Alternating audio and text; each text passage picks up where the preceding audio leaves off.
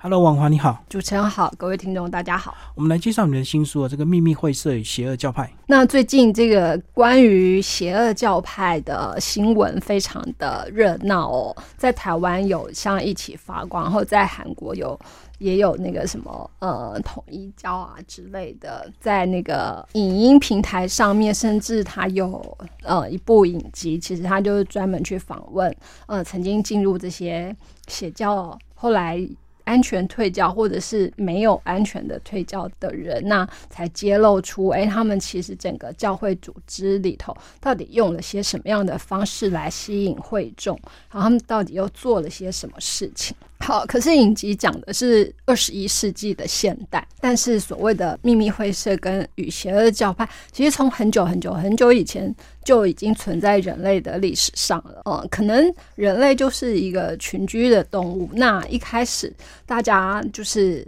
呃，生活在一起，那主要是人力的分配上面，可能大家就会哎共同合作，然后一起达成什么样的目的。那可是就是后来就渐渐的演变出来，哎，有些人他可能非常需要其他人来自其他人的那种情感性支援，然后又加上他对于宗教、对于一种心灵寄托的渴求，因此就渐渐也出现了。某些有特定目的的人，利用这样子的心，利用这样子的的情绪，这样子的那个呃态度，然后。渐渐演变成就是没有那么纯粹的一种信仰方式。然后像这个作者呢，其实他就把整个历史中曾经出现，然后到现在依然存在的呃不同的秘密集会跟跟教派，那它主要是分成五大类型来说。那第一种是末日邪教，那第二种是自杀邪教。然后，另外还有杀人邪教，作者也讨论了。哎，远古邪教。那另外，当然是大家更关心的是现代密教。呃，我们在讲的时候不特定去讲哪一个教派哦，可是我们就会发现，哎，他们都有一些共同点，像不管是末日邪教或者自杀邪教啊，它的那个呃教会形成呢，其实第一个。他一定会有一个教主，那这个教主呢，其实通常都是非常能言善道的，外表不一定长得很俊美，可是他就是会有一种很迷人的，然后就是让大家会不自觉的去去崇拜他，相信他的那种魅力。然后这个教主呢，他可能就是常常会以。不管他是用引用圣经，或者是引用那个呃希伯来文的的圣经，或者是其他像那个伊斯兰教或者是其他犹太教教派的经典，可是呃他也很厉害的是，他不会如实的去运用那样子的经典解说，而是他会从经典中截取出他想要表达、他想要传达的片段讯息。然后去把它冠上自己的诠释，因此就这样又产生了一个新的教派出来。所以，比方说，像其中有一个末日邪教，他他就要告诉他的信徒说：“哎，末日要来了，那怎么办？我们就是要想办法去到一个更好的地方。那去到一个更好的地方呢，我们就是要舍弃那个我们的身体，因为身体是只是承载灵魂的一个容器而已。”那只有当你能够舍弃这个容器的时候，那这样你才能够飞升到一个更高远的地方。那其实像有些鼓吹自杀的邪教，它也是利用这种相同的概念。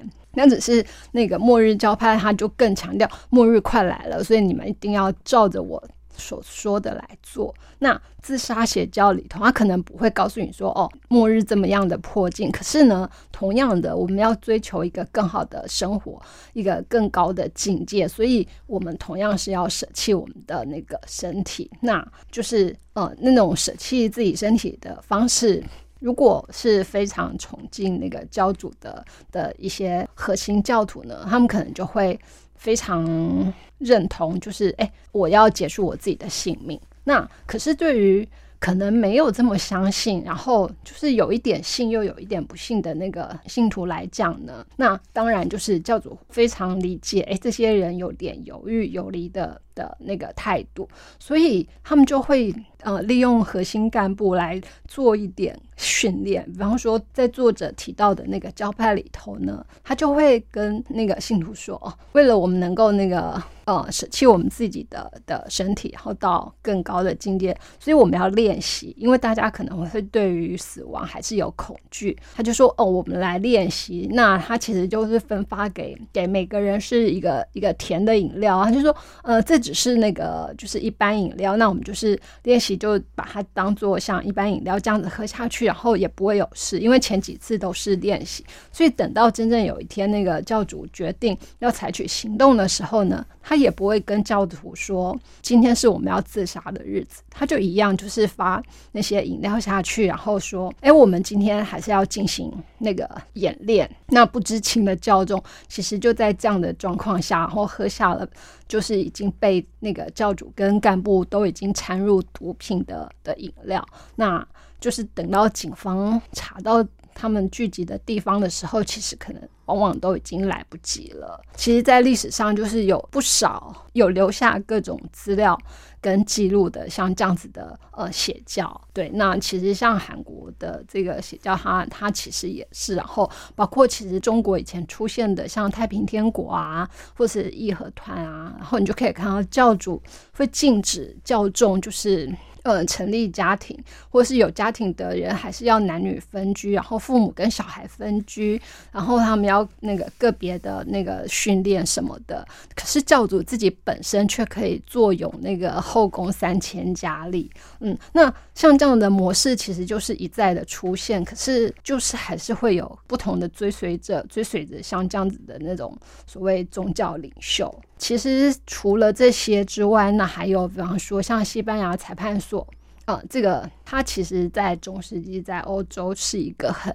势力庞大的机构。然后他们在审判人的时候，其实都不会以真面目示人。很多电影里头其实就也有出现中那个西班牙宗教裁判所的影像或者故事。他们可能会穿戴的那个斗篷，然后戴着面具，然后就。就在一个秘密的地方开庭审判他们想要审判的那个犯人，可是实际上常常就是演变私下行刑，而且因为他们隐秘的身份，所以让那个时候的人会觉得，哎，搞不好那个你家邻居就是在审判你的人，就是造成那种人心惶惶，然后各种的不信任。可是他们就是因为有政府在后面撑腰，所以其实整个势力是非常庞大的。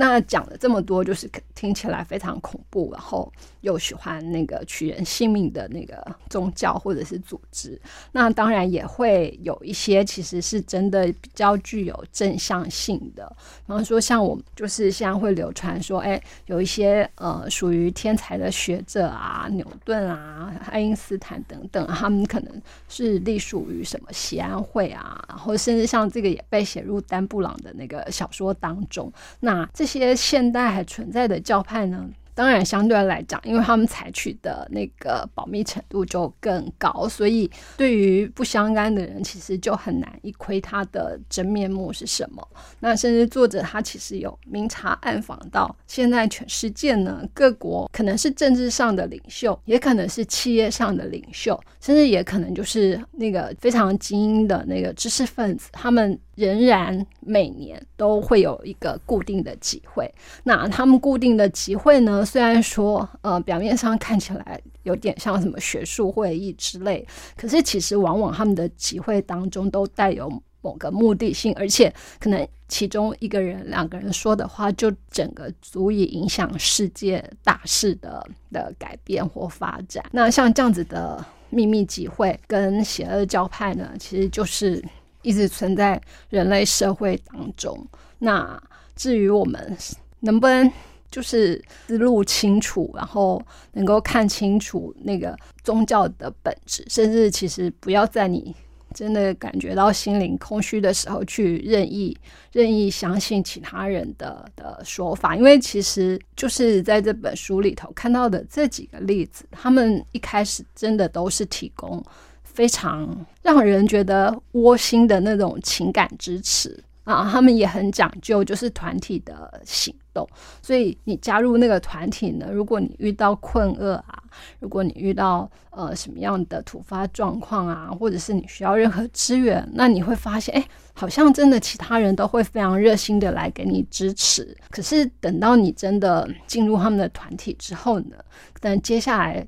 会见就是面对到，哎。有很明显或者是不很明显的那种呃行动自由的线索，对，那到这个时候，其实大家就应该要更有警觉性，对，那甚至像其实呃有些家属知道说，哎，他们的家人朋友参加了这样子的那个教派，也会试图想要去再把他们拉出来，那当然有时候成功，有时候不成功。那如果不成功的时候，其实就往往会面对，哎，他们就会失去这个家人或朋友的的这样子的结果。整本书其实就是读起来像是阅读非常多神奇，甚至可以说是传奇的故事。对，可是，在人类历史上，他们就的确是实实在在存在的一些那个组织。好，谢谢王华，我们介绍这本新书。